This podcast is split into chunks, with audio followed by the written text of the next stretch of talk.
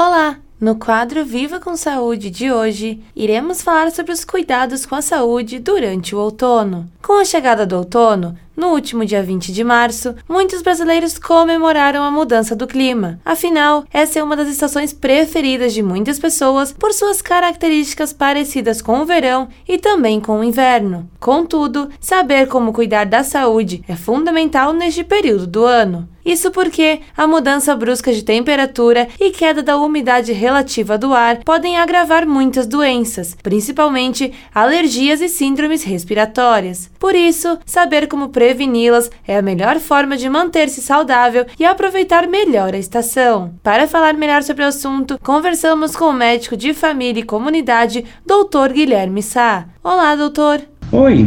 Então, doutor, Quais cuidados devemos ter com a nossa saúde durante o outono? É sempre bom manter no outono os cuidados que precisamos naquelas épocas mais quentes. Lembrar do consumo adequado de água, cerca de 3 litros por dia, mesmo naqueles dias mais frios. Deixar um pouco a preguiça de lado e praticar uma atividade física regular. Evitar a ingesta excessiva de cafeína, que em excesso pode ter uma ação inflamatória no nosso corpo. Uma boa alternativa seria trocar o café pelo chá em alguns horários do dia. Também tomar vacina da gripe anualmente nesse período. E é importante ainda cuidar com as variações térmicas, evitar o uso do ar-condicionado muito quente logo em seguida sair no frio sem, sem proteção, ter sempre junto um casaco para alguma mudança repentina no clima. Ah, e vamos aproveitar um dia de sol para arejar os casacos guardados desde o ano passado lá no fundo do guarda-roupa, tá?